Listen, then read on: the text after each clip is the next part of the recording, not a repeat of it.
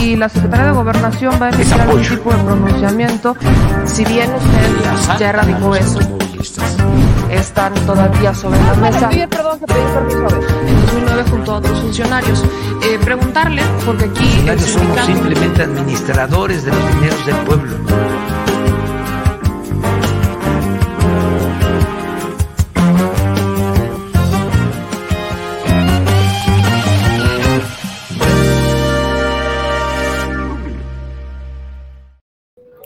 Muy buenos días, mis chuladas y mis chulados, ¿cómo están? Bienvenidos al Detrás de la Mañanera con su segura servilleta, o sea, sé yo, Meme Yamel. Como ya se la sabrán, en, en cualquier momento ya hago la aclaración antes de iniciar con el programa. En cualquier momento usted escuchará un, un sonido de fondo que es como un ronquido. Lo hago, lo hago notar, lo digo en un momento porque aquí me acompañan en la audiencia física Maya y Gea, ¿verdad? Preciosas. Ok. Nada más lo, lo dejo claro porque en cualquier momento van a decir, ¿qué es eso que se escucha? ¿Es el productor? No, solamente es Maya y Gea que están en la audiencia física de este espacio, ¿verdad que sí, preciosas? Van a presentarse en cualquier momento porque escuchará usted un amable ronquido. Pero mientras eso no es, mientras eso no pasa, este, mientras me siguen poniendo atención aquí mis mis fieles seguidoras que están presentes en este espacio físico, vamos a darle con la información de este análisis de la mañana de este lunes 22 de agosto. Son las 10 de la mañana, estamos transmitiendo en vivo y está haciendo frijolito, está haciendo frijolito aquí en mi rancho, la neta. Este, como que ya, ya, según informaba el, clima, que ya se los pondré, evidentemente ya lo tengo listo, porque no me regañen. Este, sí se puso, se puso sabroso, estamos saliendo de un ciclón y por eso también acontece andar con su cafecito. Ya, ya me voy a acabar, cafecito árabe, que aquí andamos. Pero bueno, díganme ustedes qué están haciendo. Si están tomando cafecito, están tomando té, están trabajando, están haciendo ejercicio, están cocinando, cuéntenme qué están haciendo. Ahorita voy a leer sus comentarios para poder platicar con ustedes un ratito mientras hacemos este breve análisis de lo más importante de la conferencia de prensa de este lunes 22 de agosto. Aquí, mientras estamos transmitiendo en vivo, están apareciendo para todos los que nos están viendo distintas formas de contactarse con nosotros a través de las redes sociales, que sí los leo. Prueba de ello es que muchas de sus notas, eh, muchas, de sus, muchas de sus denuncias más bien, están saliendo en nuestros correos, están saliendo más bien en nuestro portal en The Mexico News, donde ustedes la pueden ver y también muchos de sus este, correos nos han sugerido algunos videos y también ya los hemos tomado en cuenta en este espacio, así que estén pendientes. Obviamente no me alcanzan las manos para contestarlos todos al mismo tiempo, no me alcanza el tiempo, evidentemente hay cosas que se nos pueden ir y pido una disculpa de antemano, no, no soy superwoman, pero hago lo, que puedo, así que hacemos lo que podemos con lo que tenemos. Pero pues de ahí en fuera vamos a darle, porque hoy fue una mañanera en donde obviamente le, le tocan el tema al presidente, de, evidentemente la detención de Murillo Cara, de Rosario Robles fue como una embarradita, la neta, con el tema de Rosario Robles fue como una embarradita, y hubo un gran momento en la conferencia en donde se habló de derechos humanos, un gran momento, porque el presidente Andrés Manuel López Obrador rescató el tuit de esta diputada del PAN, diputada local del PAN, América Rangel. Esta diputada usted la recordará porque ella fue la que salió en defensa del Sonora Grill, cuando estaba todo el tema de que estaban acusando al Sonora Grill por este, ser prácticamente una empresa que tiene una política como de apartheid, de separar a sus comensales dependiendo su color de piel. Entonces, esta diputada del PAN salió ¿no? en defensa del Sonora Grill a decir, ay, pues yo no soy de tez clara. La señora política panista, que bueno, todavía intentó ahí este, incluso se arregló, ¿no? Cuando, cuando es electa se cambia el look y todo, digo, está bien, pero volvemos al tema del clasismo, con los panistas volvemos siempre al tema del clasismo, particularmente con esta diputada, que en algún momento cuando hizo campaña, no sé quién pensó, porque la neta yo ahí sí coincido con ella, ya jamás dijo que estaba a favor de la comunidad LGBTQ+, pero en algún momento algunos integrantes de la comunidad LGBTQI+, este, pensaron que ella era pro comunidad que ella pro diversidad sexual y votaron por ella. Entonces, cuando se dan cuenta que ella empieza a hacer declaraciones abiertamente en contra de la comunidad, le empiezan a reclamar y bueno, no sabían. Entonces, aguas, recordarle por quién vota usted, porque a veces se les olvida, a veces como que no nos acordamos y sí, hay que recordar y estar muy pendientes de quiénes son las personas por las que estamos votando y sobre todo, pues qué es lo que piensan de lo que o si coincidimos con ellos en algún momento, no lo sé, pero bueno, lamentablemente con esta diputada hemos tenido ya varios incidentillos. Y el último tiene que ver con un tuit que subió relacionado a los derechos humanos, que fue retomado por el presidente en la conferencia de prensa, pero qué cosa tan más interesante. Yo siempre he mencionado que el tema de los derechos humanos para respetar, por ejemplo, a los delincuentes, no es algo que nos agrade. Por supuesto que no nos agrada. Claro que no nos agrada. ¿Por qué? Porque ellos nunca, o sea, estamos hablando de una persona que violó derechos, que violó libertades, que violó, que, dejó de respetar todo, que violó la ley y que, ¿por qué nosotros tendríamos que estarle respetando sus derechos humanos? solamente hay una razón y es bien sencilla, por el debido proceso. Si los queremos ver en la cárcel, hay que respetarlos. Punto. Punto. Entonces, cada que un panista hace una declaración en contra de respetar los derechos humanos de los delincuentes, está haciendo una declaración de complicidad con el crimen organizado y ahorita le voy a explicar justamente por qué.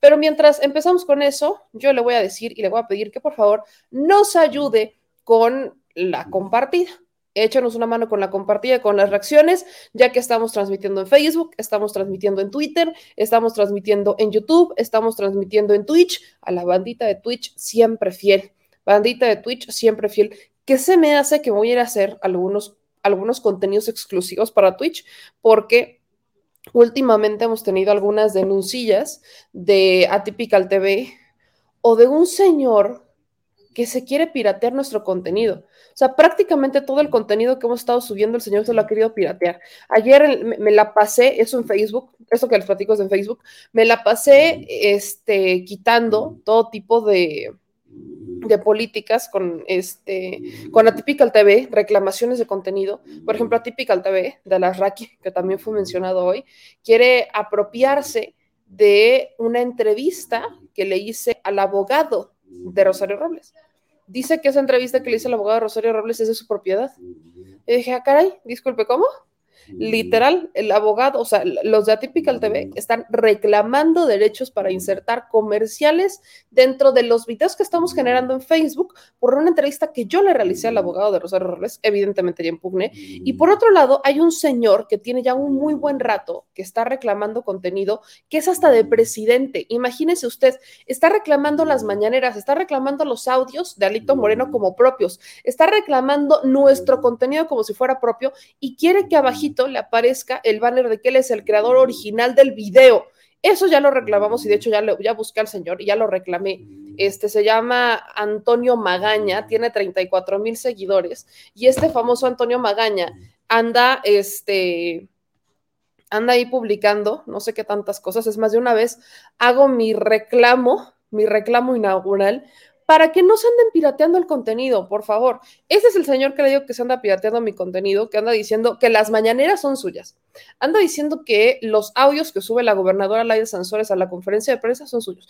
Anda diciendo, ah, vaya, y esto lo hace de forma a través de Facebook. Me están llegando esas impugnaciones y yo no sé si usted se habrá dado cuenta que en algún puntito le aparecía como un bannercito abajo que decía que este personaje era el dueño del contenido. Bueno, pues no, no es el dueño del contenido, es un contenido público que se ha querido agandallar. Eso en algún momento también lo aplicó Univision, por ejemplo, con contenidos de la mañanera. Así que no se dejen engañar, por favor. Pero bueno, ya hice las impugnaciones y solamente si están viendo el contenido, ahí nomás les encargo.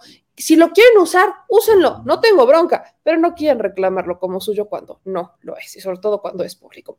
Pero vamos a darle, mi gente linda, ya que veo que están conectándose y que obviamente, pues aquí, aquí ya andan, ¿no? Este, llegando acá, por acá dice Isa, hay que darle una zapatería a ese pirata. Falsa identidad, exhíbelo por mercenario farsante. Este dice, ese señor es de Mexicali. Sí, me puse a ver un poco de él, es de Mexicali. Sé que es de Baja California y que tiene un programa de noticias local. Entonces no entiendo por qué se anda pirateando mi contenido, pero bueno, anda diciendo que es suyo. Este, dice Fabiola, igualito a sus perros, sorry. Eh, luego acá nos dice, Ani, mi querido Juan, saludos, bonito día. Voy a estar alejado del teclado. Antonio Magaña, maldito canal. Ahí los tiene. Magaña Gandaya, me gustó, combina. Dice Marco, no te preocupéis, de todas maneras no lo seguimos. No, no nada más, nada más para que sepan, nada más para que sepan que hay gente que quiere ahí andar este, ya saben cómo son. Víctor dice que poca la de esas gentes panistas hipócritas y las personas que están encarceladas injustamente, ¿por qué no las defienden bárbaros? Exactamente, a eso va, a eso va encaminado. Pero vamos a entrar, vamos a entrar con, con el primer punto que tiene que ver, hay que darle actualización al caso de los mineros en Coahuila. Híjole, el tema de los mineros es, está complicado, ya, eh, ya se cumplieron más de los 15 días y lamentablemente no se ha podido rescatar a los mineros. Obviamente los padres están desesperados, los familiares, perdón, siempre digo padres, los familiares están desesperados, estamos hablando de esposos, hermanos, hermanas, que están desesperados porque no se ha dado el rescate en algún momento pensaron que era porque el gobierno federal no trabajaba y argumentaban, ¿no? Que este, pues que se necesitaba el apoyo de rescatistas extranjeros, que el gobierno no los dejaba entrar. Bueno, llegan estos rescatistas extranjeros, ellos emiten sus dictámenes, fueron alemanes y estadounidenses, y ambos coinciden que lo que está haciendo el gobierno de México y la operación de rescate está bien, pero que este, incluso dieron ahí algunos dictámenes y demás, o sea, avalaron lo que estaba haciendo el gobierno. Entonces, ya no quedó tanto el elemento a duda de que, ah, es que no están haciendo lo que deberían de hacer, que era una duda que traían los familiares. Atrás de los familiares, obviamente, está el tema de pasta de conchos, vienen familiares de pasta de conchos, esta asociación de familiares de pasta de conchos que los está, obviamente, ayudando, asesorando y demás, ellos han estado también encima y de ahí vienen algunas quejas, no son todos, pero sí son de algunos familiares que dicen que el gobierno quiere un pasta de conchos. Hay familiares que lo que quieren es que el presidente vaya y que, que esté presente porque la otra vez que fue les dio como tranquilidad verlo allá. O sea, están divididas las opiniones de los familiares, de los mineros, están divididas, pero la preocupación es constante. Lo que dijo la coordinadora de protección civil es que hay una empresa estadounidense y la alemana que han validado los trabajos que están realizando para tratar de rescatar a los 10 mineros. Ellos insisten en que hay tranquilidad y que los familiares de los mineros están viendo cómo se entregan día a día en su trabajo, solamente están esperando los resultados de geofísica. Los familiares ya no he escuchado que dieran otra declaración, la última que escuché fue de la semana pasada, en donde ellos justamente dieron una rueda de prensa y es donde exigían que llegaran empresas extranjeras o que fueran rescatistas expertos de otros países porque no confiaban en lo que hacía el gobierno mexicano. les recuerdo que los familiares no están en la zona cero tal cual, no están ahí, están un poco alejados, o sea, están dentro del área, pero no están directamente en la mina. Entonces, hecho, eso ha hecho que se les impida, por ejemplo, ver qué es lo que está ocurriendo realmente allá. Tengo entendido, por lo que también ha informado Protección Civil, que se les ha estado enseñando, que les enseñan fotos, que les enseñan videos para que sepan lo que está pasando. Pero definitivamente es una situación preocupante. Estamos hablando que ya vamos para más, o sea, van 19 días, 19 días de trabajo, o sea, ven 19 días allá encerrados. Y conforme pasan los días, la posibilidad de encontrarlos con vida empieza a bajar. Ese es el problema, que estamos en una carrera contra el tiempo. Eh, para esta semana, ¿no? ¿Qué es lo que dicen dentro de, este, de protección civil? Que se están continuando con los tirantes de los pozos, y se están disminuyendo, disminuyendo de manera constante. El volumen estimado de agua desfogada desde el 3 de agosto hasta la fecha es de 598.869 metros cúbicos. El volumen de agua desfogada, solamente desfogada, perdón, en las pasadas 24 horas fue de 47.002 metros cúbicos y actualmente hay 13 bombas activas con una potencia total de los 900 30 caballos de fuerza y escuchen lo que dijo el presidente al respecto. Todavía no hemos podido rescatar a los mineros de Sabinas, Coahuila, ya se iba avanzando, pero se tuvo la mala suerte de que se abrió otro boquete de la mina vecina que está inundada y volvieron a subir los niveles de agua.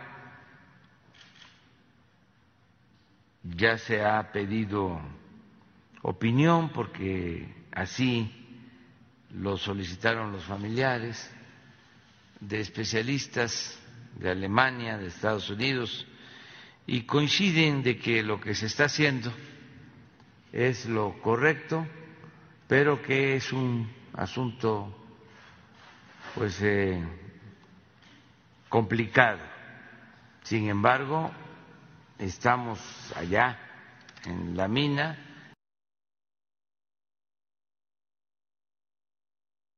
Pues eso es un poco de lo que dijo el presidente Andrés Manuel López Obrador el día de hoy. Lamentablemente, y quiero insistir con esto, hay, hay familiares que insisten en que el gobierno no está haciendo nada, hay familiares que dicen que sí. La desesperación es Mm, es evidente, obviamente hay preocupación, así que yo sí le pediría a toda la audiencia que por favor lo, ya manejemos este tipo de temas con cierta cautela, porque veo que hay muchas personas que dicen es que están pagados. Miren, yo he sido de las primeras que ha dicho que evidentemente en este tema de la mina de Coahuila va a haber políticos que intervengan. Yo he sido la primera. ¿Por qué? Porque Coahuila va a vivir un proceso electoral el próximo año en donde se va a renovar gubernatura. Entonces, indudablemente, indudablemente vamos a tener políticos queriendo jugar, ¿no? Con la politiquería, con el dolor, lucrando con el dolor. Ahí estaba el caso de Ricardo Anaya, no nos vayamos tan lejos. Un personaje que se escapó y que argumenta que lo sacaron del país cuando no es cierto. Él se fugó. Lo que consideramos lamentable, o al menos yo considero lamentable,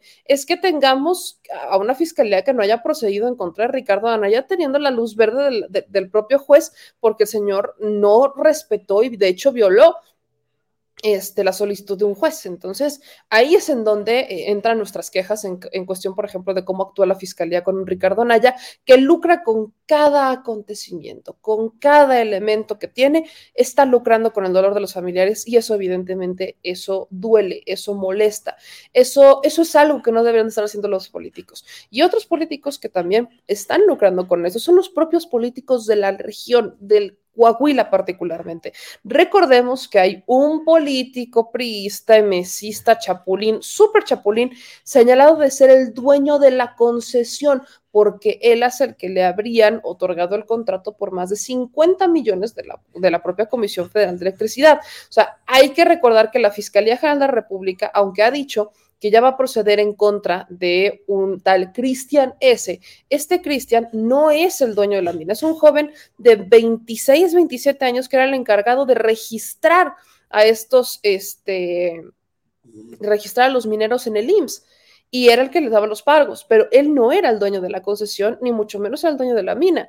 El dueño de la mina está señalado por llamarse Regulo Zapata Jaime, un político de la región, que usted si es de Coahuila lo habrá escuchado y lo conocerá muy bien, uno de estos caciques, cuya esposa estaría presuntamente trabajando en el gobierno de Miguel Riquelme. Esto lo han mantenido muy al oscurito, como que se han mantenido muy callados, han mantenido incluso muy calladito el nombre de la esposa, el nombre de Régulo, lo quieren mantener muy aparte. El propio Régulo Zapata Jaime ha dicho que no es cierto, que él no es el dueño de la mina, que cómo se les ocurre, pero todo esto se va a confirmar en cuanto se, y, se dan a conocer los avances que se tienen de la investigación penal, que ya está en curso, pero que el gobierno federal ha insistido en que al menos su prioridad es única y exclusivamente en este momento la de salvar a los mineros y después hablamos, hablamos de los responsables, que obviamente ha señalado incluso la participación de un propio Vicente Fox, que es quien otorga la concesión, o más bien no la otorga directamente Vicente Fox, pero en la administración de Vicente Fox,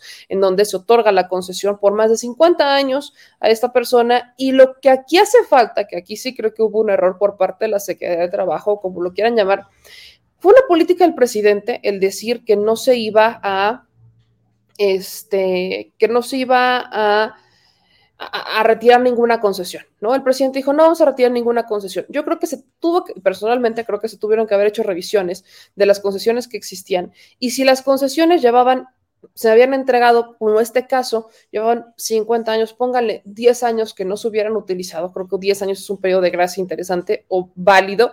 Si en 10 años esta concesión no se utiliza, entonces se elimina. Si lleva más de 10 años, evidentemente se retira la concesión. ¿Por qué? Porque estás viendo que ahí la tienen y que no la están usando. Entonces, ¿para qué la quieren? Justo creo que eso hubiera sido una muy buena política de la administración, una muy buena regla de decir, a ver, si tu concesión, y eso le depende de la Secretaría de Economía, si llevas, o sea, si tienes una concesión que no has utilizado en más de 10 años o de 10 años en adelante, te la retiro. Punto porque entonces estamos viendo personajes que han estado beneficiándose o que han intentado rentarlas o que no tienen los elementos o los recursos, entonces, ¿para qué tienen la concesión? ¿No? Si no tienen la posibilidad de hacer la extracción o no la quieren hacer o, sepa Dios, no es como para que tuvieran una concesión. Entonces, yo creo que ahí sí se pudo haber hecho algo por parte de la Secretaría de Economía y creo que valdría la pena que la Secretaría de Economía lo hiciera porque de hecho lo ha estado pensando hacer con el tema del litio, por ejemplo, ¿no? Que hay una minera canadiense y una minera china que podrían tener o que tienen concesiones en temas de litio. Ok, pero ¿y las demás? Hemos concesionado tierras a diestra y siniestra por gracia y bendición de los expresidentes que así regalaban, como regalaban pedazos de playa, también regalaban concesiones. Entonces creo que es muy válido que una política pública pudiera ser esa. No se implementó, no se retiraron las concesiones y luego vino otro factor, la Secretaría del Trabajo, que por el argumento de la austeridad, y este ha sido un argumento que han utilizado los de Conagua, los de la Secretaría del Trabajo, los de la propia Fiscalía, ellos han argumentado que por la austeridad, que como hay austeridad, pues no tienen elementos y no tienen posibilidad de hacer su chamba. Este es un tema que justamente eh, le, quiero presentar o le quiero preguntar al presidente esta semana, si tengo la posibilidad de que me den la palabra, en la mañanera, porque hay que hacer una revisión. El presidente ha argumentado muchas veces que no es tener más dinero, sino saber en dónde se usa y cómo se usa el dinero. Es una muy buena distribución del recurso. Quizás en la primera esfera del gobierno federal, o sea, en la del gobierno como tal, presidencia, las oficinas de presidencia y demás, funciona. Pero si, nos, si volteamos a ver qué pasa con los de Conagua, si volteamos a ver qué pasa con funcionarios que están más abajo, empezamos a encontrar estos problemas. ¿Por qué? Porque no hay una buena distribución del recurso. Y esto se los he platicado siempre. Nunca ha existido una buena distribución del recurso en las dependencias porque primero quieren salvar los sueldos de arriba siempre se han concentrado en los sueldos y, sueldos de arriba y los de arriba y los de arriba. Y los operativos, que son los que se fletan, ahí sí, calladitos. No hay una mejoría en la distribución del recurso y evidentemente si aplicas una política de austeridad, ¿qué es lo primero que van a querer rescatar?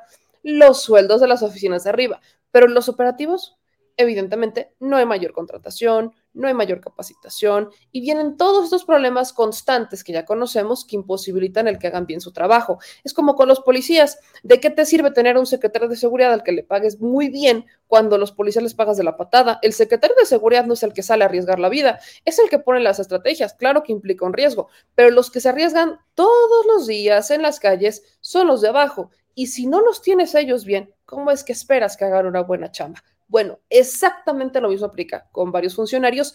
Y esta quejita, este argumento del es que hay austeridad, es que no tenemos dinero, me sigue brincando porque entonces los que se supone que sí saben que debería de funcionar o que deberían de asegurarse que funcionara la política de austeridad no lo están haciendo en sus dependencias y por eso es que existen estos errores y estos retrasos.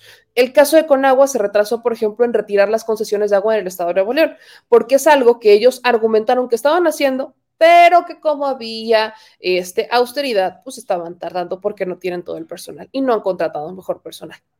Y ese mismo argumento lo vuelve a escuchar con el tema de la Secretaría del Trabajo, con las supervisiones que debería estar haciendo las minas. Es el mismito argumento que escuché. Así que si no pueden lidiar con la austeridad, que la austeridad para todos los fachos que vienen a su clase de los, de los lunes en la mañana, porque les encanta venir los lunes en la mañana los fachos, la austeridad aplica al gobierno los gobiernos deben ser austeros, no deben andar despilfarrando nuestro dinero. Si ellos con su sueldo, su sueldo entero se lo quieren gastar en una pizza de 100 mil pesos, no me, interesa que se gaste sus 100 mil pesos en su pizza y que sean muy malos administradores, me vale un cacahuate, pero eso es con su sueldo. Pero si ellos hacen una buena política de austeridad interna en el gobierno con un gasto eficaz, entonces se lo celebro. Yo no tengo bronca, que se gasten lo que quieran en su vida privada, pero que lo hagan con su sueldo, ya con el descuento que le hacen, con su famosa retención, que se los hagan, no hay bronca. Hay que entender que la austeridad va para el gobierno, para los funcionarios, para que no se claven la lana, va para ellos, compadres. Y si hay funcionarios, que por cierto, hay un funcionario del IMSS que ha sido señalado por utilizar personal del IMSS para mudanzas personales, ahí sí nos quejamos, hermanos. Ahí sí es cuando brincamos, ahí sí es cuando empezamos a saltar, porque eso es lo que no deberían de hacer, utilizar recursos públicos para asuntos privados. Y eso también involucra a los recursos y hablo del personal. De eso hablaremos después, pero bueno, nada más para hacer una breve aclaración sobre el tema de los recursos. El otro tema, evidentemente, Ayotzinapa. Evidentemente, Ayotzinapa fue tema de la conferencia, la detención de Jesús Murillo Caram, ex procurador general de la República, de quien les agradezco a todos que estén viendo, por cierto, este reportaje que rescaté del 2020, que lo hicimos afuera de uno de los imperios de corrupción de Murillo Caram. Este imperio de corrupción de Murillo Caram es uno de tantos, porque por supuesto está involucrado con farmacéuticas, con este, constructoras y demás. Es uno de estos políticos que se ha involucrado tal y como lo hecho, lo ha hecho por ejemplo, un Osorio Chong, con las inmobiliarias en Hidalgo o como lo ha hecho un, este, ¿cómo se llama este de Sonora? que Beltrones, por ejemplo, Beltrones que está involucrado con las farmacias.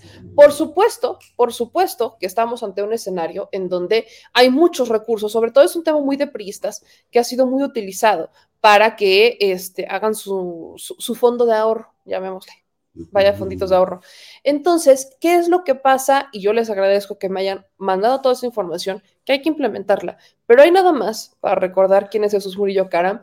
Él fue el procurador detrás de la verdad histórica y también fue el procurador de uno de los casos que hemos presentado recientemente, que es el caso Solid Gold. También Jesús Murillo Caram fue el procurador que estuvo sentenciando, que estuvo investigando el caso Solid Gold, que hasta este momento mantiene encerradas a tres personas inocentes a ninguno de los dueños de la empresa, ¿eh? a ninguno de los dueños de este famosísimo eh, table, porque era un table, ¿no? Era un bar table que terminaba ofreciendo servicios sexuales, explotando chicas mexicanas y sobre todo extranjeras, que se, esto está ya entre 2013 y 2014. Entonces le toca a Murillo Caram como procurador de la República en 2014, perdón, le toca a Murillo Caram e investigar el caso. A él le tocó y entonces ahí es cuando terminaron involucrando a personas inocentes, que eran las empleadas del servicio de limpieza. Imagínense, ahora resulta que las empleadas del servicio de, limpieza eran las que contrataban a estas chicas, o más bien las que explotaban a estas chicas que eran entre mexicanas y sobre todo extranjeras. Pero hay nada más para recordarle. Y justo sobre este caso, a pregunta que le hacen al presidente, por supuesto que eh, se involucra el tema de por qué Jesús Murillo Caram está detenido, ¿no? Y el presidente Andrés Manuel López Obrador rescata un fragmento del informe que dan, este, que da el propio fiscal Hertz Manero, que da el propio fiscal Hertz Manero, en donde le informa a los padres cómo es que Murillo Caram se habría autoincriminado al ser el único responsable de la verdad histórica, o más bien el responsable por presidencia de la verdad histórica, junto con Tomás Cerón de Lucio. Vamos a ver y escuchar lo que dijo el presidente sobre esto.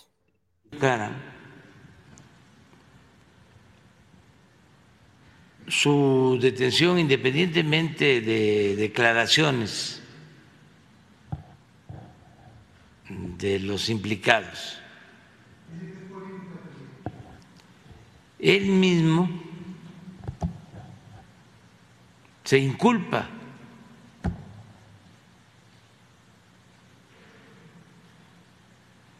de acuerdo a el informe y a la investigación de la Fiscalía, él sostiene, a ver si pones,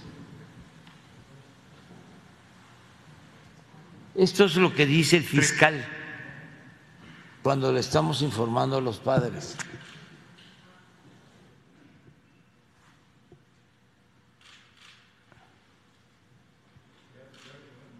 ¿Ya? Frente a la magnitud de los delitos cometidos el 26 y el 27 de septiembre de 2014 en Iguala, el Ejecutivo Federal en ese momento intentó soslayar la responsabilidad del Estado mexicano ante un crimen desmesurado y brutal y trató de adjudicarle la culpabilidad total de los hechos a las autoridades del Estado de Guerrero y a sus policías municipales que eran parcialmente responsables. Pero la dinámica de lo que había ocurrido, que era imposible ocultar, se salió de su control y fue en ese momento cuando el Procurador General de la República, Jesús M., se presentó ante los medios y señaló lo siguiente. Estamos preparando un equipo de investigación, se trasladará el jefe de la Agencia de Seguridad y su servidor, que seremos los responsables directos de esta investigación. Ante esa afirmación... Ah, Ahí está, Esto, fue, esto es muy, muy importante porque el fiscal lo que retoma es prácticamente la propia declaración de, eh, de, Murillo Karam cuando habla sobre la verdad histórica. Es una verdad histórica que Murillo Karam defendió hasta el último día, ¿eh? hasta el 2019, que de hecho en el canal ya están todas las entrevistas que rescatamos. Particularmente son dos entrevistas que da en 2019.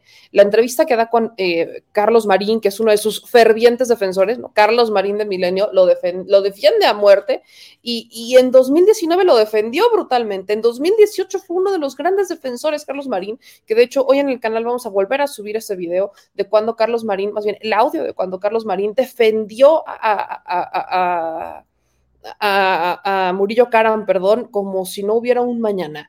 Y Después está la entrevista que hizo con Televisa en 2019 también, donde Murillo Karam explica la verdad histórica. Esa entrevista la hace con Daniel de Iturbide. Fue su última entrevista, de hecho, la del 2019 eh, en Televisa, donde defiende la, eh, la verdad histórica y dice que existían los elementos para en ese momento poder cerrar o que vaya la investigación no estaba cerrada, que él celebraba que las autoridades pues le, fueran a continuar con la investigación. De hecho, murió Karam y quiero rescatar eso porque no lo cumplió. Murillo Karam dijo que no se iba a escapar, que qué bueno que el gobierno federal estaba abriendo la investigación, que qué bueno que el gobierno federal iba a partir de algún lado. Pero en algún momento, Murillo Karam, y esto lo intuyo por lo que dijo Murillo Karam, es como mi hipótesis, Murillo Karam mantiene como esta eh, tranquilidad pensando en que se iba a retomar la investigación a partir del día en que él la dejó. No como decir, bueno, aquí está y a partir de aquí la van a continuar, porque no fue así, ¿eh? El gobierno regresó, o sea, regresó en el tiempo, volvieron a rehacerlo, o sea, que fue una reconstrucción de los hechos, que vamos de nuevo, vamos de para atrás, y eso es lo que determina, o es ahí al momento en el que llegamos en donde el gobierno federal decide partir la investigación en dos, ¿no? Las responsabilidades penales en dos. Una responsabilidad penal por la desaparición de los jóvenes y otra por, el, eh, por la verdad histórica, que es la ocultación histórica o la mentira histórica, si la quieren llamar, ¿no? Es por esos dos elementos, no hay más. O sea, hay dos, eh, caso Yotzinapa ya no solamente es uno, sino que son dos partes del caso Yotzinapa. Caso Yotzinapa A es meramente el caso, la desaparición, el asesinato de estos jóvenes, y caso Yotzinapa B es justamente cómo se da eh, por elementos estatales, municipales y federales e incluso integrantes de la Marina, digo, de las Fuerzas Armadas, perdón, porque no eran de la Marina. La Marina por eso siempre es más respetada, porque siempre está como fuera de estos escándalos, pero es del ejército, este, cómo estos elementos participan en ocultar lo que realmente pasó en Ayotzinapa. Y es justamente ahí donde eh, el fiscal ¿no? Presenta en, esta, en estos documentos o, habla el fiscal con los padres, les informa justamente que eh, lo que pasó ahí es que Murillo Karam fue por un decreto presidencial, que Murillo Karam se para y dice, yo voy a ser el único responsable de la investigación de esto, junto con Tomás por decreto presidencial. Esto coincide con lo que en algún momento dijo Ángel Aguirre, porque Ángel Aguirre dijo que él nunca lo habían dejado ni siquiera investigar, porque en realidad lo que había pasado es que el gobierno federal llegó y dijo quítense que ahí les voy. Esto resulta muy extraño porque si se dan cuenta pasó muy poco tiempo entre que el gobierno federal dijo eh, quítense en ese momento encabezado por Enrique Peña Nieto, en cuanto al momento llega, ¿no? Por decreto presidencial y dicen, no, pues es que es el gobierno federal el que se va a hacer cargo de la investigación y abren por completo al gobierno del estado de Guerrero. Coincide, pero sí hubo un momento en el que la investigación estuvo en control del gobernador del estado de Guerrero, en ese entonces Ángel Aguirre, que ha intentado lucrar políticamente con el caso Yotzinapa, haciéndose la víctima como de, pues a mí no me dijeron, a mí me hicieron a un lado, yo no pude investigar, que no sé qué, qué sé yo. Ha sido el pretexto eterno de Ángel Aguirre, que incluso quiso sacar un libro autobiográfico con sus testimonios y ya no volvió a decir nada. Ángel Aguirre ya ha sido citado por estas autoridades para rendir declaración y el argumento que él insiste es que el gobierno federal de ese entonces le quitó todo y pues que cómo podría ser responsable, imagínese usted. Ya serán las autoridades federales, particularmente la fiscalía, quien se encargue de delimitar hasta dónde llegó realmente la responsabilidad de Ángel Aguirre, pero lo que ya determinó es la responsabilidad de Murillo Cara, que él, eh, por decreto presidencial, dice que él es el único, que ahora sí que Murillo Karam se va a encargar de la investigación personalmente junto con Tomás Herón. Y a partir de ahí viene una segunda pregunta que creo que es bastante válida y que si bien los reporteros presionaron muchísimo en más de una ocasión por la participación de Peña Nieto, lo hicieron de una forma de como buscándole poner el pie al presidente, sí creo que hay que hacer la pregunta claramente y es, ¿cuál fue la responsabilidad de Peña Nieto? Porque vuelvo a lo que dije hace un minuto, fue por decreto presidencial si Murillo Karam se hace responsable de la investigación, lo dijo en su momento, fue por decreto presidencial, es decir, fue por una instrucción del presidente. Así que aquí hay de dos sopas, cada que hablamos de decretos presidenciales y cada que hablamos de responsabilidades de Enrique Peña Nieto, hay que partir de realmente quién gobernaba en ese momento. Para mí, Enrique Peña Nieto siempre fue un títere de alguien más. No sé si de Carlos Salinas de Gortari, como siempre hemos asumido que cualquier periodista es títere de Salinas, sino de un Luis Videgaray. ¿no? Recordemos que Luis Videgaray era prácticamente el que operaba todo, ¿no? Estaba en la Secretaría de Hacienda cuando le convino y después se fue a la Cancillería cuando también le convino. Era el que se movía a diestra y siniestra, era el que pasaba la charola, era el que coordinaba la campaña de Peña Nieto, era el que coordinaba todas las operaciones políticas de Peña Nieto. Entonces, no se me haría extraño que el operador real de todo esto también tuviera involucrado a Luis Videgaray, pero pues lo que sí sabemos es que fue un decreto presidencial, fue por decreto presidencial que Murillo Karam se hace responsable de esta investigación, tal y como el propio fiscal Gertz Manero lo señaló cuando dice que se autoimplica este Murillo Karam. Aquí hay que ser muy delicados con esto porque quiero ponerle al antecedente. Tomás Herón, según el propio informe que presentaron las autoridades este pasado fin de semana o la pasada semana, este, dijo en cines que ya habían ido con Tomás Herón y que le proponen a Tomás Herón que se apegue al famoso criterio de oportunidad y que Tomás Herón dijo que no. Tomás Herón dijo que no, se rechazan, no están en la disputa por la extradición de Tomás Herón, que hay que ver en qué va, cómo se va actualizando. Y en un punto dos, ahora sí que en un punto dos, Murillo Karam, él, se, él sabía que iban por él. Creo que estaba muy cantada para Murillo Karam. Cantadísima desde que se abre la Comisión para la Verdad de Ayotzinapa. Cantadísima, porque lo que hace en ese momento la autoridad es decir que van a ir por quien tenga que ir. Y uno de los responsables, a quien siempre se le acreditó responsabilidad, de hecho, desde los padres, fue Murillo Karam. Entonces, si pensamos en Murillo Karam, el que él no se haya escapado a mí me está diciendo que o va a ser el chivo expiatorio Murillo Karam o Murillo Karam sí va a cantar. Murillo Karam podría llegar a cantar, porque no es tonto Murillo Karam, pudiera llegar a cantar a decir quién fue el que dio las instrucciones, por qué dieron las instrucciones, para qué dieron las instrucciones y qué pasó. Pero si tomamos el antecedente que Tomás Herón dijo que él se iba a quedar callado, ahí sí yo diría aguas. Aguas porque la cosa se pone interesante. Cuando Tomás Herón decidió quedarse callado en vez de aceptar el criterio de oportunidad, yo sí pensaría que hay algo más, hay algo mucho más atrás en donde no, creo que no, creo que no estamos dimensionando el movimiento político que estuvo detrás y la cantidad de personajes que se movieron para ocultar la verdad de Ayotzinapa, que eso me parece importante que se sepa. Así que, evidentemente, es un tema que le insisten al presidente sobre y cuál fue la responsabilidad de Peña Nieto. ¿Se le va a inculpar? ¿No se le va a inculpar? Y obviamente la prensa ya va encaminada a decir, ¿se está protegiendo a Peña Nieto? Esto fue lo que respondió el presidente Andrés Manuel López Obrador, el primer momento en el que le pensionan lo de Peña Nieto. Eh, existe la prueba, es pública, hubo una conferencia de prensa. Lo que está haciendo el fiscal es citando lo que dijo el procurador en ese entonces. Nosotros somos responsables, dice. Y creo que se refiere al otro señor, a Tomás Herón, que era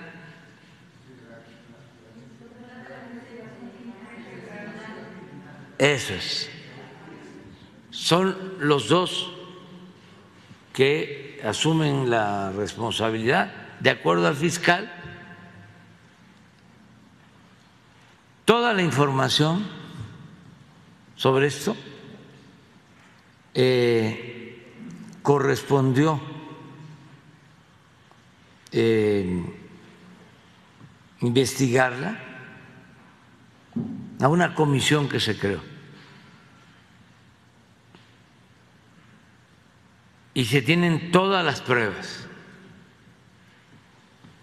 Entonces, cuando se me informó de cómo se habían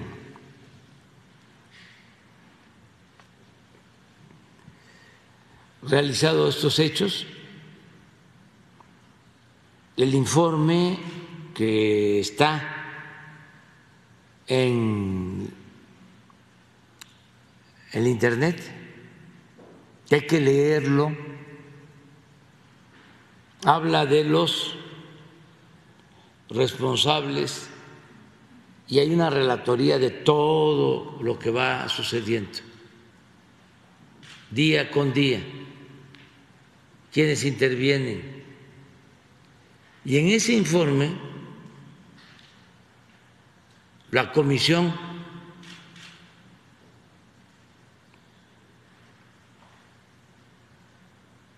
menciona los nombres de los responsables.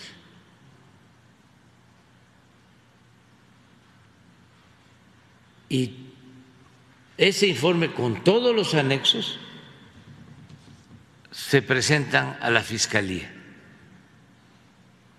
Y ya es la Fiscalía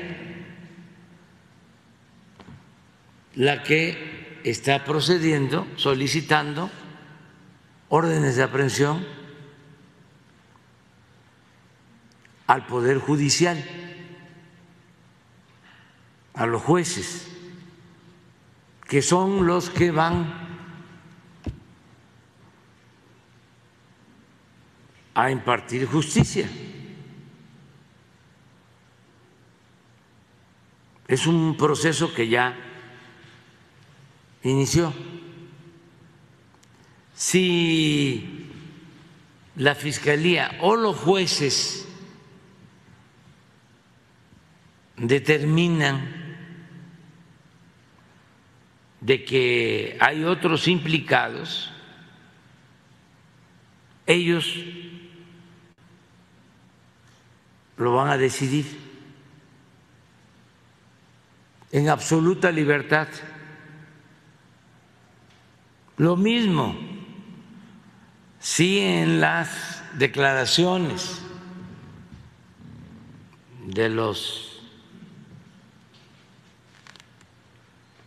Eh, implicados, presuntos responsables, aparecen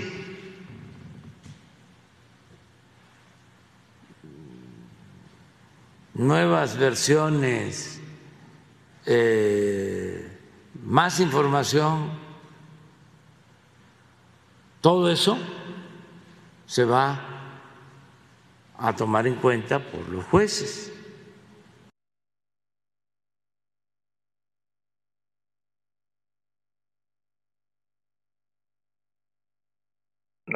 Ahí está lo que dijo el presidente López Obrador. Quiero partir eso también en dos. Yo insisto, hay que investigar la participación eh, de, Enrique Peña Nieto porque hubo una instrucción presidencial, punto. En el momento en el que eh, Murillo Caram dice que por decreto presidencial, por decreto presidencial, él va a asumir la investigación de Yotzinapa, ahí estamos hablando de una investigación, o sea, estamos hablando de una participación de presidencia.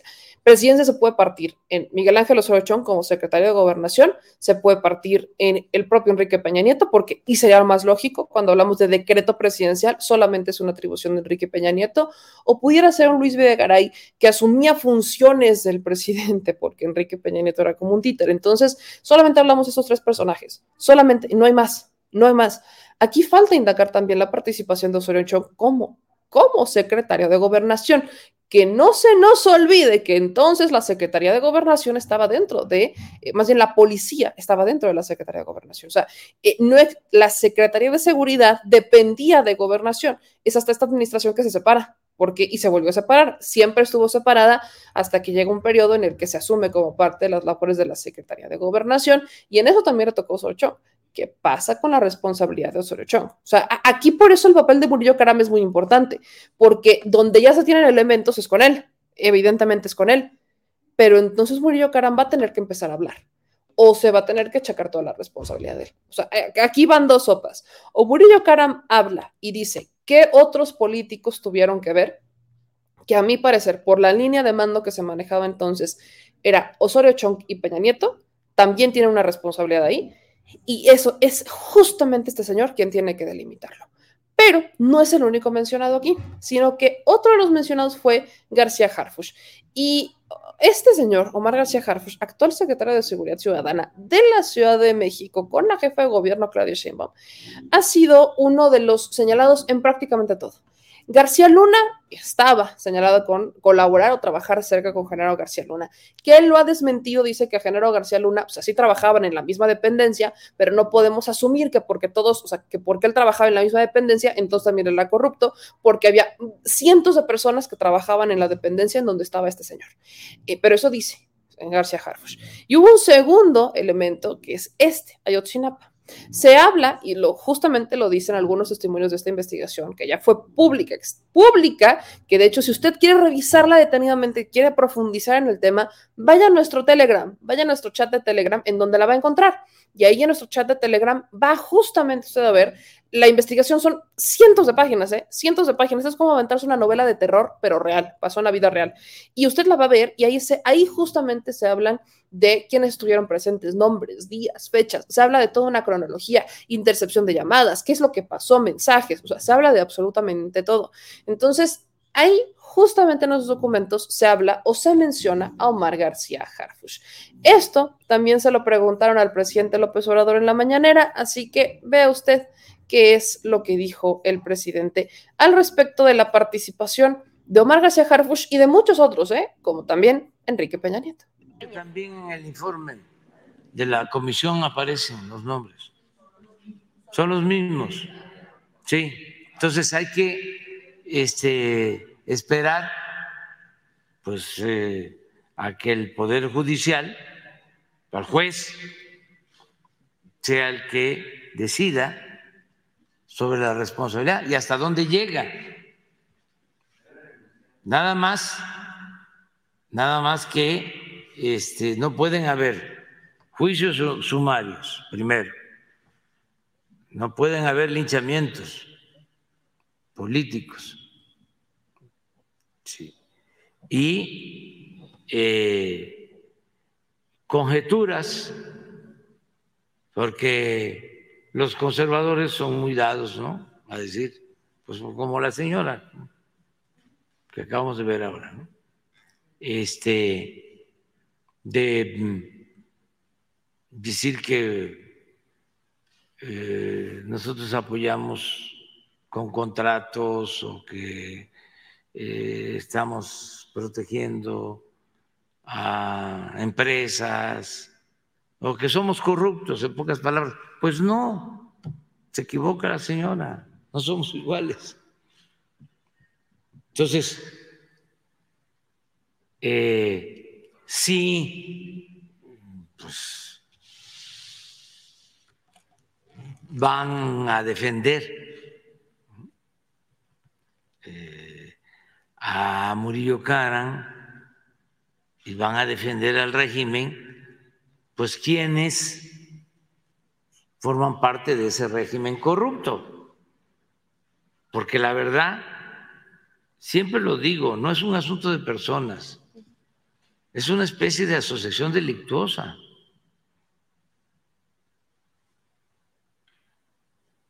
Imagínense si un periodista estuvo defendiendo la llamada verdad histórica lo mínimo que tendría que hacer es demostrar capacidad para rectificar y ofrecer disculpas. Ofrecer disculpas. O sea, eh, eh, este, me equivoqué. Pensé que la investigación estaba bien hecha, pero con estos nuevos elementos estoy constatando de que no fueron así las cosas, que se mintió, yo mentí, yo, sí, eh, incluso ofendí a quienes eh, no aceptaron esto desde el principio y hubieron quienes ofendieron a los padres y a las madres. Entonces, ofrezco disculpa. Es de sabios cambiar de opinión. Pero no, no, no, no, no. A ver, vamos a buscarle ahora este cómo nos justificamos y cómo nos seguimos hundiendo en el pantano.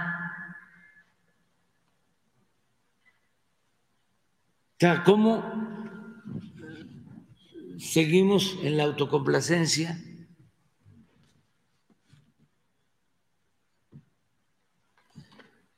Porque cuando se da a conocer el primer día lo de Ayotzinapa, lo primero es, ya se sabía, no hay nada nuevo, porque pensaban que nada más hasta ahí iba a llegar. A decir, este, mintieron y no se iba a actuar. ¿Y por qué también es importante que esto suceda en nuestro país? Pues ya para hacer un lado todo ese pasado lastimoso, bochornoso, todo eso que avergüenza. Y vamos a inaugurar una etapa nueva. Imagínense que yo termino mi gobierno sin un informe sobre esto. Fue un compromiso que hice de los 100 y me faltaban dos. Este todavía no lo cierro, pero ya se avanzó. Y me falta la descentralización, que también no lo cierro. Presidente, y sin la llegada de Tomás Cerón, pues será complicado, porque a final de cuentas él fue el, ejecutor de estas torturas con las que se hizo declarar algo que pues tampoco era cierto. Eso por un lado, y preguntarle en torno al, funcionario de, la Secretaría de Seguridad Capitalina, si no sería tal vez lo, lo deseable, en todo caso, o más bien lo más prudente, que se separara del cargo para que pues se pudiera investigar, porque a final de cuentas pues ya salió su nombre, ya salió en esta investigación y además está saliendo de un testigo eh, eh, pues colaborador en este caso. No, es que van a salir muchos nombres, van a salir muchas cosas, pero eso no este, responsabiliza a nadie. Yo me tomé una foto con el presidente municipal de Iguale con su esposa cuando fui candidato en Iguala. O sea, creo que Peña también, y, y por tomarse una foto. ¿Cuándo fue eso? En un meeting en la plaza, ¿sí?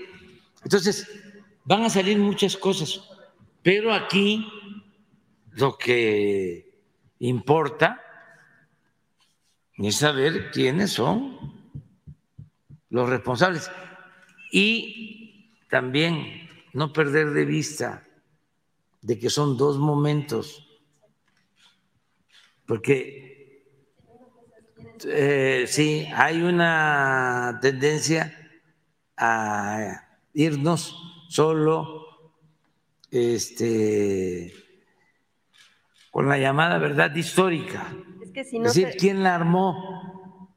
Y Tomás Herón y todo, sí, pero antes de eso ya habían sucedido los hechos, ya habían ¿sí? cometido eh, estos actos atroces. La otra etapa era, a ver, eh, ¿cómo enfrentamos esto? Porque pensaron de que no iba a pasar nada. Eso suele pasar mucho con el autoritarismo, con los conservadores. No, hombre, no, nadie se va a dar cuenta. Muchachos revoltosos. ¿Sí?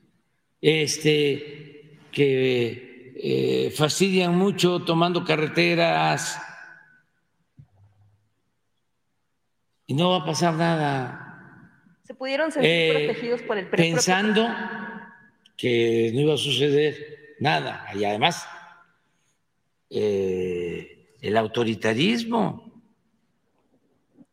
Entonces, claro que iba a pasar. Imagínense la desaparición de 43 jóvenes.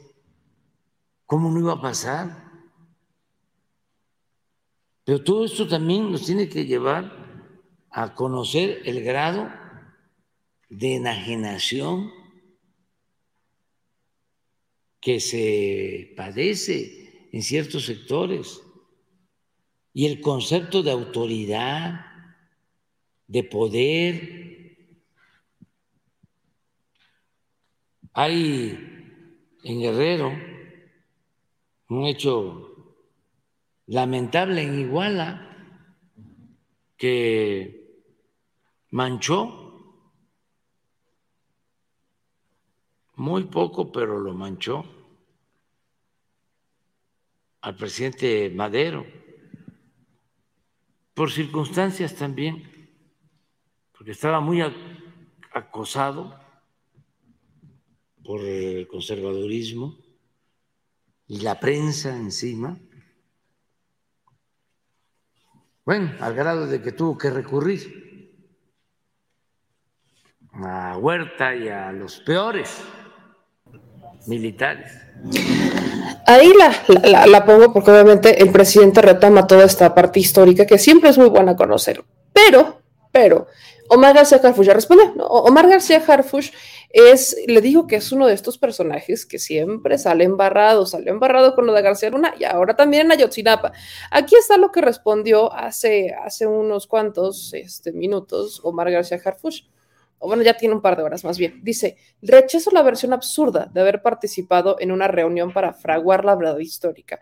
Ojalá quienes llevan las investigaciones detengan a quien hizo daño a los jóvenes en lugar de arruinar vidas y reputaciones de los que sí hacemos algo por nuestro país todos los días.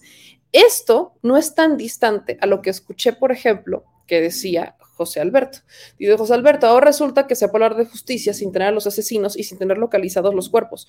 Es decir, justicia es inculpar a quien hizo mal una investigación. Vaya manera de interpretar la ley. Va muy relacionado el tema. Yo quiero aclararle algunas cositas importantes. Una de ellas, por ejemplo, es que eh, obviamente suena mucho más el que en la investigación, porque en los documentos de la investigación se menciona a Omar García sea, hay alguien que está, eh, que, fue voz dentro de las investigaciones de la comisión, que dice que Omar García Harfuch estuvo ahí.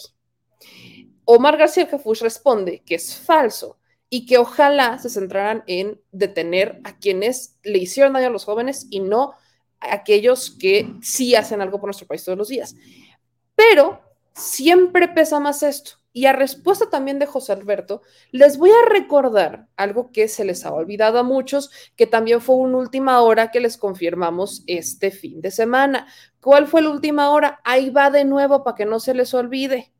La Fiscalía General de la República libró 83, más bien, un juez segundo de procesos penales federales en el Estado de México con sede en Toluca libró 83 órdenes de aprehensión 83 órdenes de aprehensión en contra de 20 mandos militares, personal de tropa del 27 y 41 batallón de la ciudad de Iguala, así como cinco autoridades administrativas y judiciales del estado de Guerrero, 26 policías de Huitzuco, 6 de Iguala y uno de Cocula. También libraron a más de 11 policías estatales de Guerrero, 14 miembros del grupo criminal Guerreros Unidos. Por eso le digo que se les olvida o como que están concentrados en otra cosa, o siempre nos vamos como con la información que llega de, no, pues es que Murillo Karam, claro. Y yo les dije, partamos la investigación en dos, porque hay dos acciones que están tomando al mismo tiempo tanto se está investigando y se está procesando aquellos que participaron en la verdad en la verdad, verdad, este, esta famosa mentira, la famosa mentira histórica, la verdad histórica que mintió, que, que emitió Murillo Karam, que es la ocultación de lo que pasó en Ayotzinapa y dos, también se está procesando a los responsables de Ayotzinapa, que aquí de lo que estamos hablando es una complicidad entre gobierno y criminales. De eso se está hablando. Esto siempre se supo.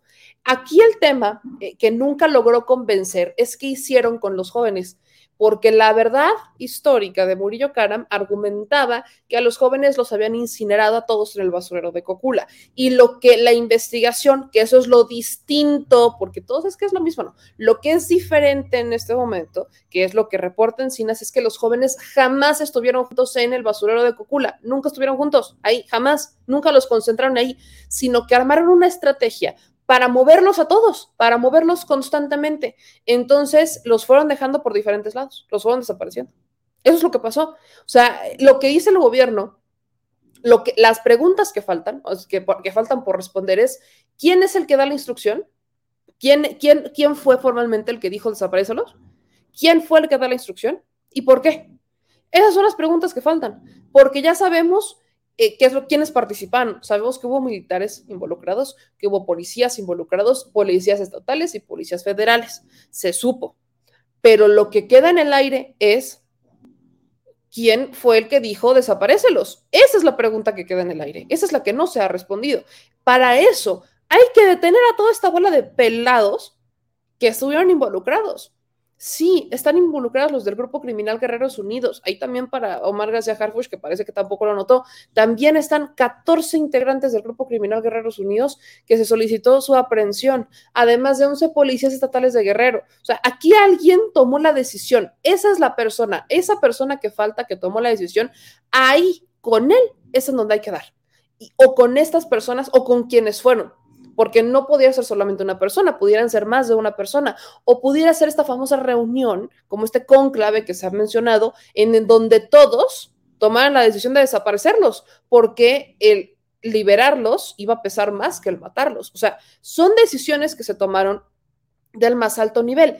Y por eso yo quiero recordarles nomás que sí, suena mucho la detención de Murillo Karam, sí, suena mucho la participación que descarta Marga Ceja Fush, pero que según las investigaciones sí procesa, pero no están hablando de las 83 órdenes de aprehensión que se libraron a la par que la de Murillo Karam, ¿eh? Nada más que aquí la Fiscalía General de la República dijo que se informará poco a poco. O sea, conforme se vayan deteniendo, se informará que se detenieron. O sea, más bien que se detuvieron a estas personas y se informará el proceder en cada uno de sus casos porque no es el mismo, sino que lo que hace este juez en el Estado de México es librar las 83 y ahora sí la fiscalía le toca ir a buscarlos.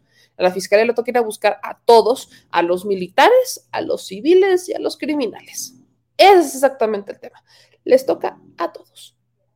Yo sí quería dejar esta parte muy clara porque a veces como que se les olvida, ¿eh? a veces como que se les olvida y por supuesto que también hay que insistir con esto.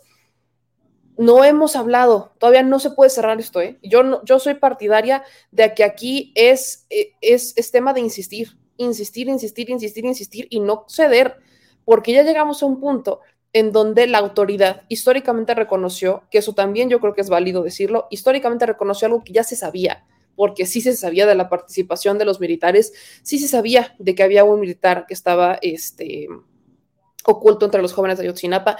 Todo eran rumores, todo eran rumores, nada se atrevía a aceptarlo el Estado. Y hablamos del Estado, del gobierno como tal, hoy aceptó la participación que tuvo, no esta administración particular, sino administraciones pasadas, pero la participación que hubo del Estado en la desaparición de los jóvenes y en ocultar lo que pasó con ellos. Eso es algo que creo que es un avance importante que quiere decir que ya se hizo justicia. No, no se ha hecho justicia. Justicia, si la justicia llega hasta, hasta, hasta este momento, no es justicia, es simplemente un, una, un elemento burocrático, porque la justicia tuvo que haber llegado hace muchos años, pero hoy lo que exigimos es una verdad. Ya estamos encaminados, ok, que murió Karam hable. Ahora, Murillo Karam tiene 74 años de edad, ¿no? Murillo Karam ya está grande y como a muchos políticos les encanta alegar que este, están enfermos y que ya la edad y que no sé qué. En el caso de Murillo Karam, por los delitos por los cuales está siendo procesado, sí amerita prisión preventiva de oficio y va a estar muy complicado que libre al menos un rato la prisión porque son delitos bastante pesados. Estamos hablando de delitos relacionados con, eh, no solamente es el mal servicio público, no, estamos hablando de delincuencia, estamos hablando de, eh, tortura, desaparición de forzada de personas, son delitos que por ende va a estar mucho más complicados que libre, pero habrá que ver cómo se comportan las autoridades en este tema. Hemos tenido antecedentes en donde han liberado a integrantes de Guerreros Unidos, al GIL, famoso GIL, lo han, lo han liberado. Entonces hay que estar, híjole, no podemos soltar esas alturas, no podemos soltar y bien lo decía el presidente, yo creo que se confundió un poco cuando lo mencioné el viernes, pero lamentablemente hay eh, muchos temas que se manejan a la par con esto, que si los padres han lucrado con esto, que es, y eso es lo que dije el viernes, que se, se le malinterpretó un poco para algunas personas, pero lo vuelvo a repetir. Lo que yo dije el viernes es que lamentablemente estaban tomando, o estaban rescatando varias cosas en contra de los padres por decir que estaban lucrando con el tema de sus hijos, por decir que ellos lo que querían era un golpeteo, como para justificar o más bien contraatacar, que no tendrían por qué hacerlo, el que algunos padres estuvieran diciendo que no confían en el gobierno. Así que aguas, evidentemente es lo que quieren es justicia. Eh, imagínense perder un familiar y que no tengas idea de quién fue el que decidió desaparecerlo, que no tengas realmente idea de cómo fue que lo desaparecieron, que no, no tengas la certeza, que no tengas ni siquiera un cuerpo. Aquí en México es, es muy mucho el tema de tener un cuerpo a donde ir a llorarle o, saber dónde está, ¿no? Como por una tranquilidad. E, entonces, imagínense no saberlo, imagínense no tener la más mínima idea y que tu cabeza esté constantemente pensando 1500 horrores que pudieron haber ocurrido y que no tengas certeza de absolutamente nada. Ese, ese es el problema. Entonces, ahí está al menos esta actualización del caso Ayotzinapa, que le, repito, no es, no es tema sencillo y que mucho menos hemos estado, estamos hemos dado un paso, pero yo no me voy a atrever a decir que, ya avanzamos en materia de impartición de justicia, ni mucho menos voy a atrever a decir que no, hombre, ya, ya lo logramos, ya hicimos justicia, el Estado ya nos... No, yo sí soy honesta con ustedes, creo que todavía estamos bastante lejos de ese escenario y que a ah, mucho nos falta por llegar ahí. Entonces, pues bueno. Ahora, antes de irme con el tema del PAN, con el tema de los derechos humanos, quiero solamente rescatar para ustedes esta entrevista que, este, o, más bien el tema de Rosario Robles, Rosario Robles Berlanga, hoy liberada, excarcelada más bien, más no inocente, tuvimos esta entrevista con el abogado de Rosario Robles y él mismo nos confirmaba la situación de su clienta. Su clienta no está procesada como inocente, su clienta actualmente está en un proceso de excarcelación por un asunto de salud en donde el ministro Saldívar fue un detonante. Lo dice el propio abogado. Aquí yo les rescataba desde el viernes que Saldívar no nos contó toda la historia porque Saldívar fue muy claro al decir que él iba a Santa Marta Catitla y que iba a traer los casos de algunas de las mujeres de Santa Marta Catitla porque no deberían de estar ahí, porque la prisión preventiva de oficio ha sido bastante dura con algunas de ellas. Cuando yo fui a Santa Marta Catitla, les voy a rescatar también esa, este, ese reportaje que hicimos con las, con las chicas de Santa Marta Catitla, que es cuando, fuimos al penal y estaban haciendo cubrebocas, que hicimos la nota. Eh, algunas de ellas, las entrevistamos y les pregunté por qué estás aquí. Y muchas de ellas nos decían, pues porque me, porque tuve alguna vinculación, porque pues ahí estuve con, mi pareja y porque terminé involucrada por acá.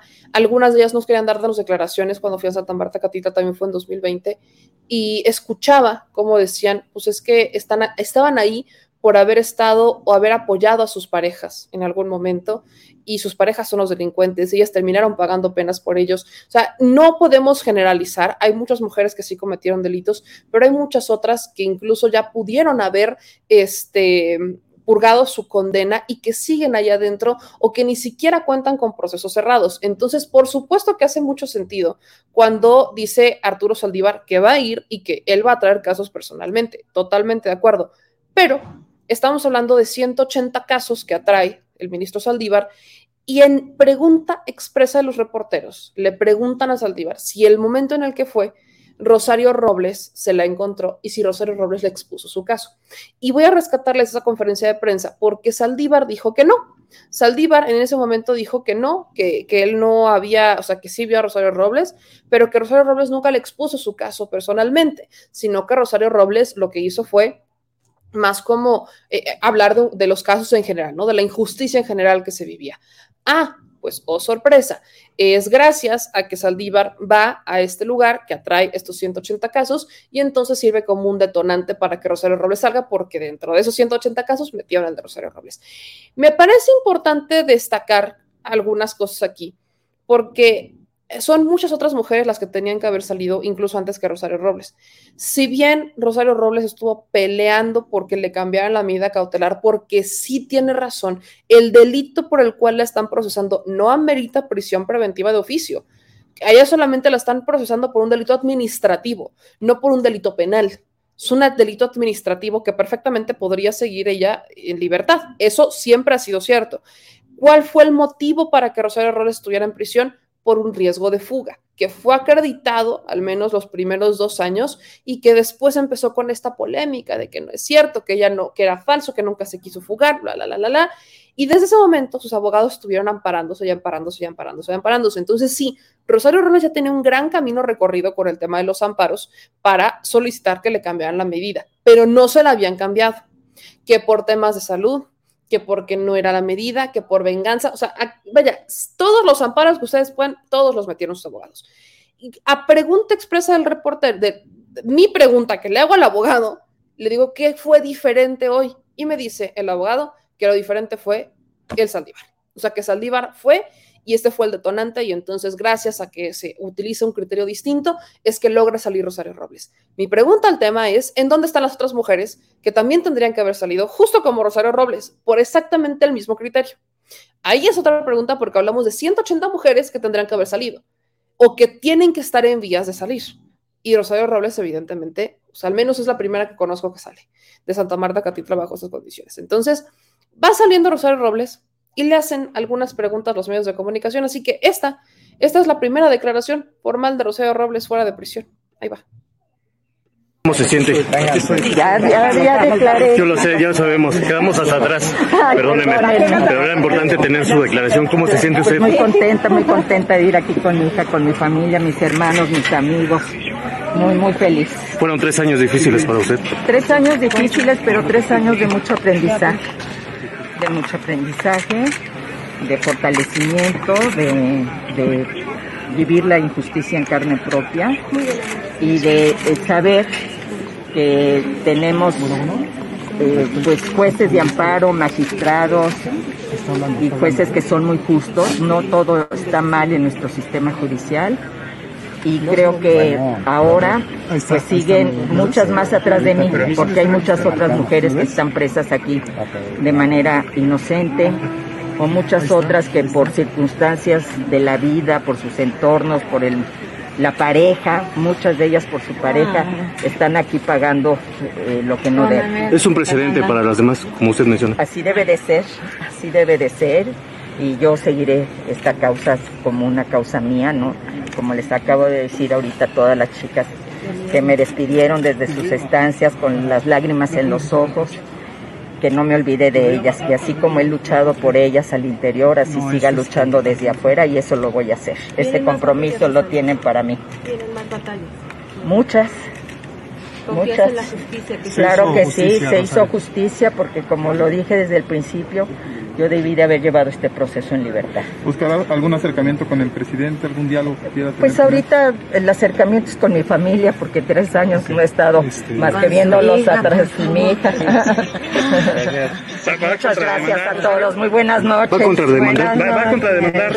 No, voy a disfrutar la vida. Muchas gracias.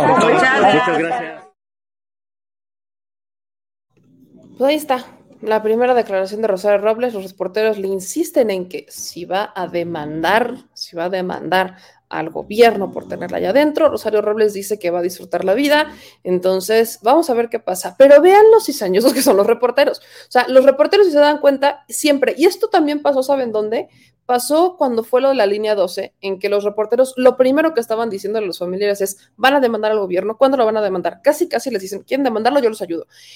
Y miren, no es que no tengan derecho a demandar, todo el derecho lo tienen, pero la labor de un reportero, y por eso luego dicen que por qué nos quejamos de ellos y por qué nos quejamos del reportero tradicional, la labor del reportero, antes de empezar a meter palabras en la boca de la gente, es preguntarles y es que estas personas estén informadas. Por ejemplo, lo que pasó en la línea 2, y lo pongo como ejemplo porque fue la misma frase que escuché, lo que pasa en la línea 2 es que la gente, en vez de informarle qué es lo que se sabía o qué es lo que había dicho el gobierno, le estaban preguntando, ¿y van a demandar o no van a demandar? Era lo que estaban preguntando. Creo que esa, dentro de la tragedia, creo que es una pregunta que perfectamente puede venir después, porque lo que le interesa a la gente en ese momento es saber dónde están sus familiares y qué pasó con sus familiares.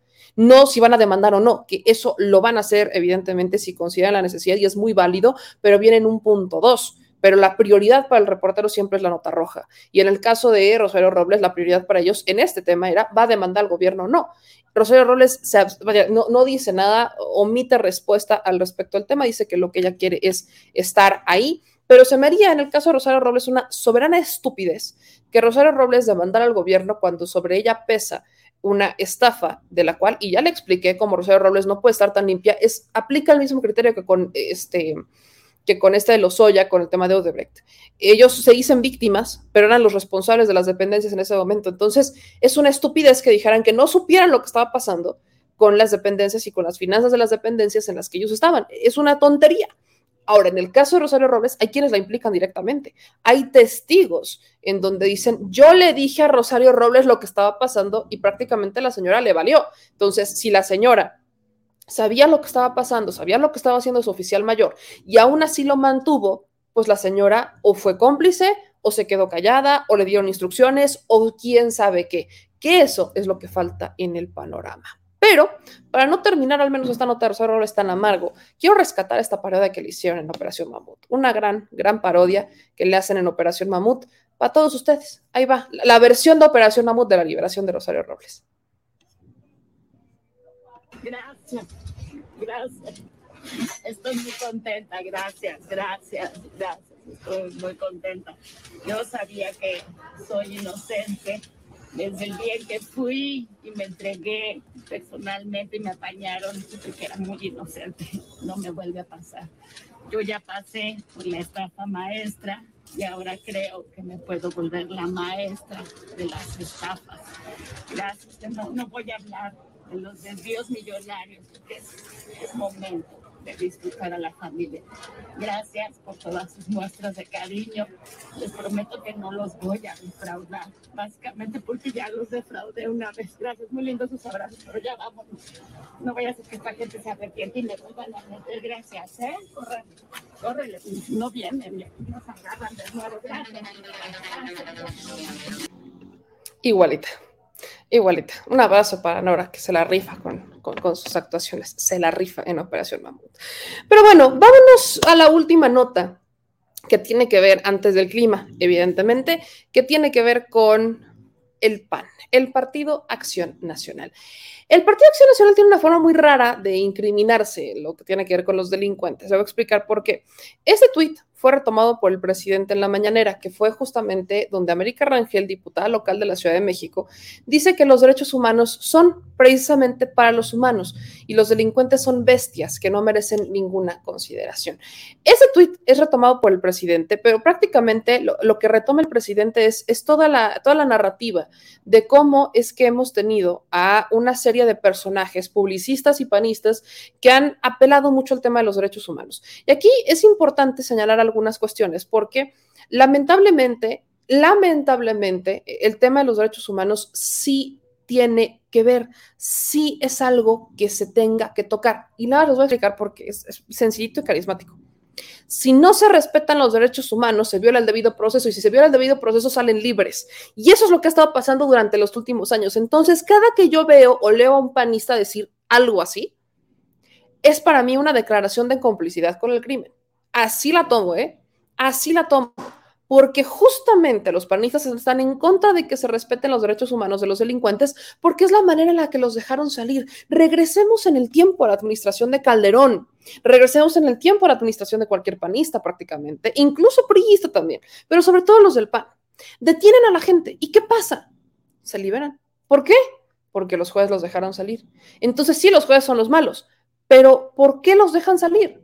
Porque en la carpeta de investigación está mal integrada o porque la carpeta de investigación los torturaron, o porque la carpeta de investigación se violó el debido proceso, porque los forzaron, o porque no los detuvieron conforme a la libertad, de, no, no, no los detuvieron conforme al proceso, o porque lo que usted quiera, guste y mande. Literal, literalmente, lo que estamos viendo en este escenario es a unos panistas estar a favor de que liberen a los delincuentes por violaciones en el debido proceso.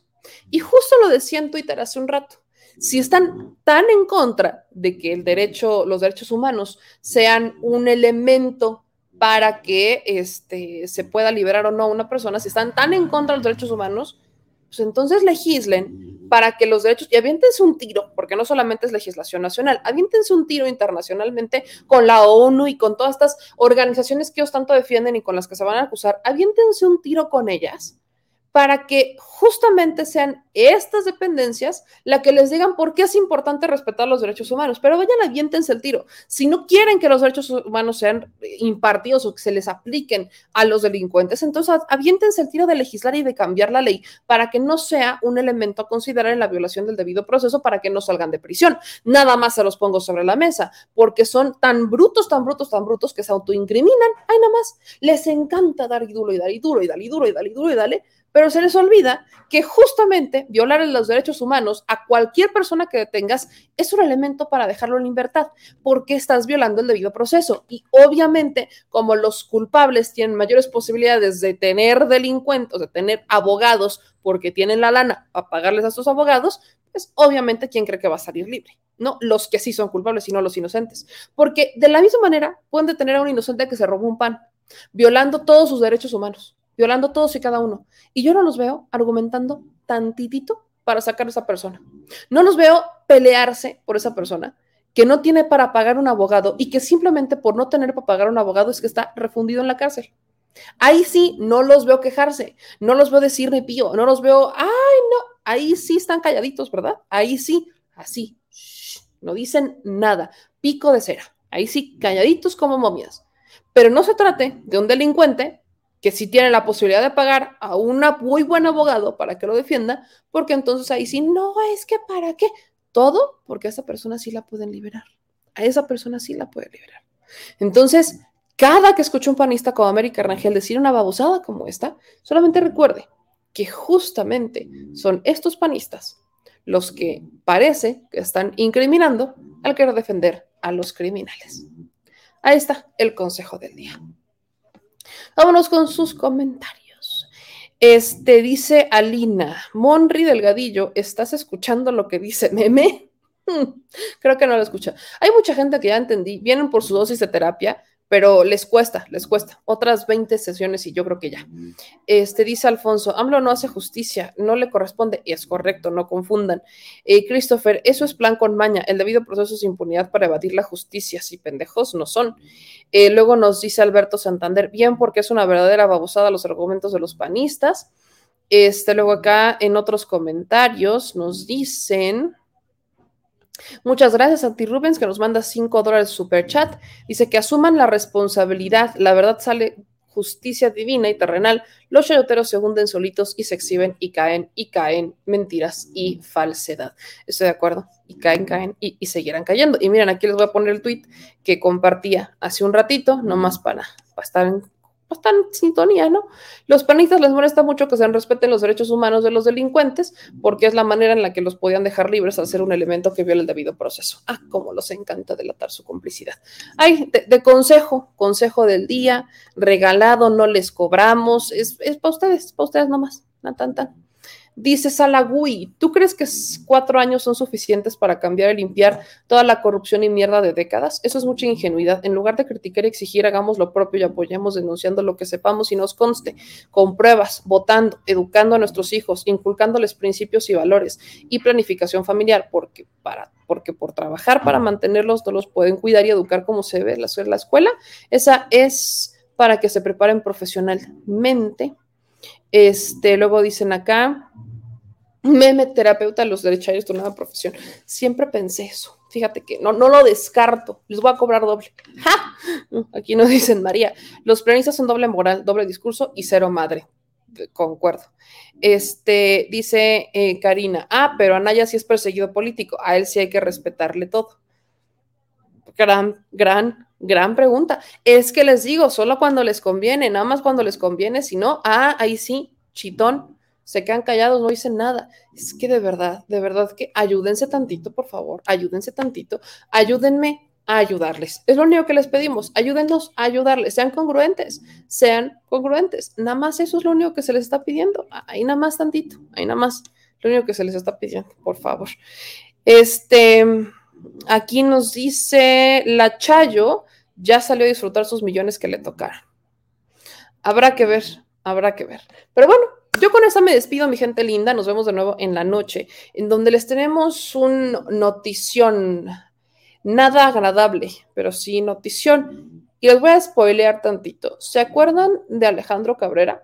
Este funcionario que trabajaba en Pemex, que estuvo sentado con este, este líder petrolero, gran líder petrolero que nunca ha sido investigado y que lamentablemente, pues según hay carpetas de investigación abiertas contra él, pero que pues pareciera que no, Romero de Champs, ¿se acuerdan que los grabamos hace también dos años en un restaurantito y que a esa grabación, por esa grabación, lo corrieron?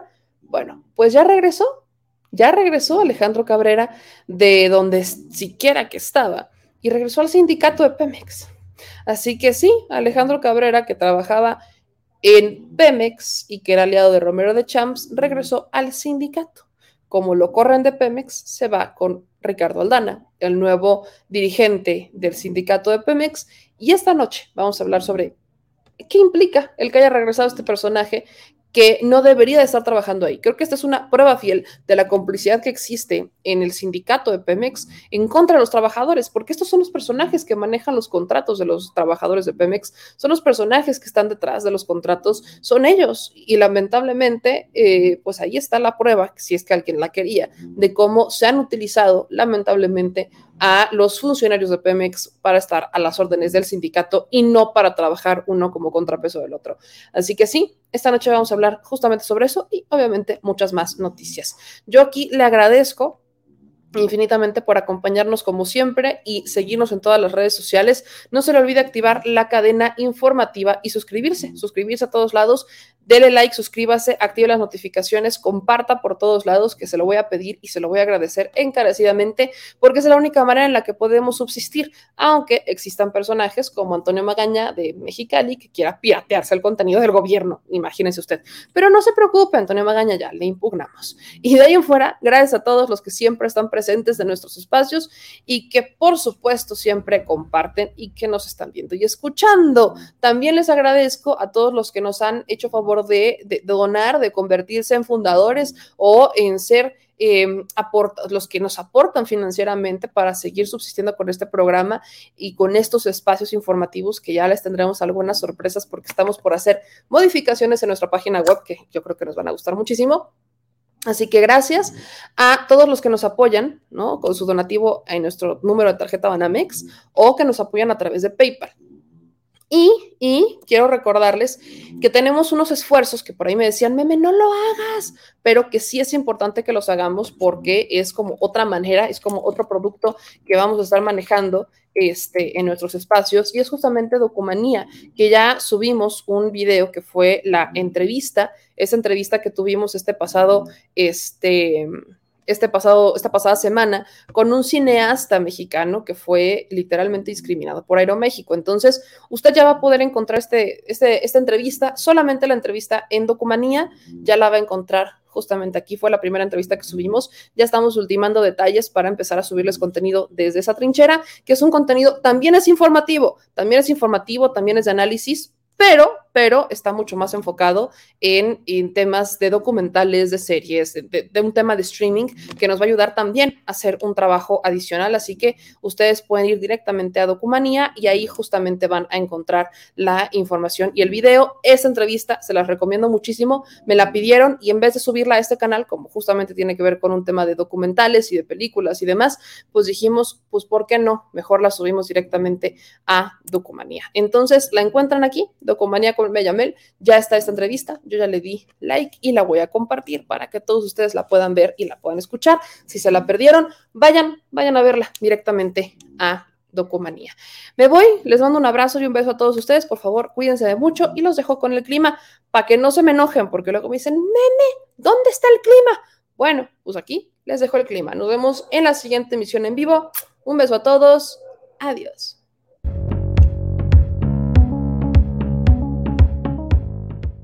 El Servicio Meteorológico Nacional de la Conagua le informa el pronóstico del tiempo. Para hoy, el monzón mexicano persistirá sobre el noroeste del país, en interacción con un sistema frontal fuera de temporada sobre la frontera norte de México, lo que originará lluvias puntuales muy fuertes en Sonora y Coahuila, y puntuales y tensas en Chihuahua, Durango y Sinaloa, así como chubascos en Baja California por otro lado, un canal de baja presión en el occidente de la mesa central y la entrada de humedad del Océano Pacífico ocasionarán lluvias puntuales muy fuertes en Nayarit, Jalisco y Guerrero, puntuales fuertes en Colima y Michoacán, y chubascos en estados del centro, incluido el Valle de México. Asimismo, un segundo canal de baja presión que se localizará en el sureste del territorio, en combinación con la entrada de humedad del Golfo de México y Mar Caribe, producirán chubascos en el centro y sur del litoral del Golfo de México y estados de la península de Yucatán. Lluvias puntuales fuertes en Chiapas y puntuales muy fuertes en Oaxaca. Las lluvias mencionadas estarán acompañadas de descargas eléctricas, fuertes rachas de viento y posible caída de granizo Además, podrían generar incremento en los niveles de ríos y arroyos, así como ocasionar deslaves e inundaciones en zonas bajas. Finalmente, prevalecerá el ambiente vespertino cálido a caluroso sobre la mayor parte de las entidades de la República Mexicana, con temperaturas máximas que podrían superar los 40 grados Celsius en zonas de Baja California, Sonora, Nuevo León, Tamaulipas y Campeche.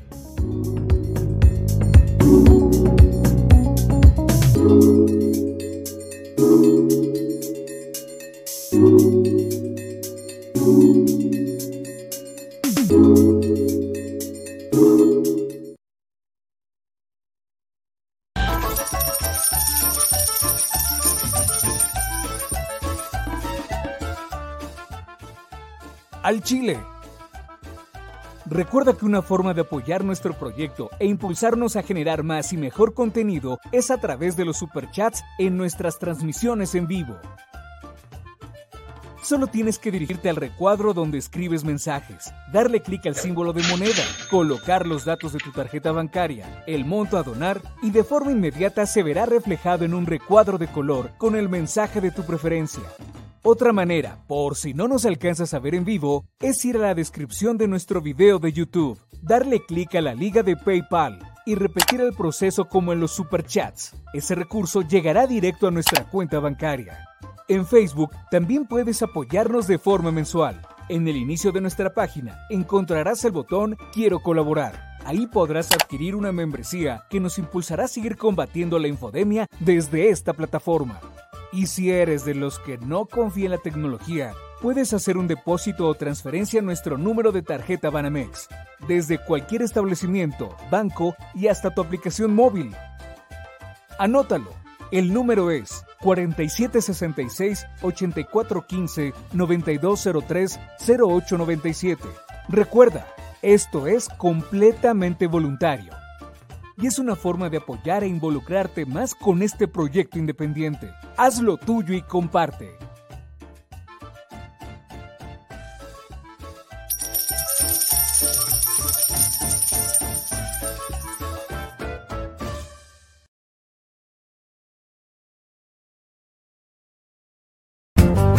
Si la Secretaría de Gobernación va a emitir algún tipo de pronunciamiento, si bien usted ya erradicó eso, están todavía sobre la mesa. perdón, que pedí permiso. En 2009 junto a otros funcionarios. Eh, preguntarle, porque aquí... Funcionarios somos simplemente administradores de los dineros del pueblo.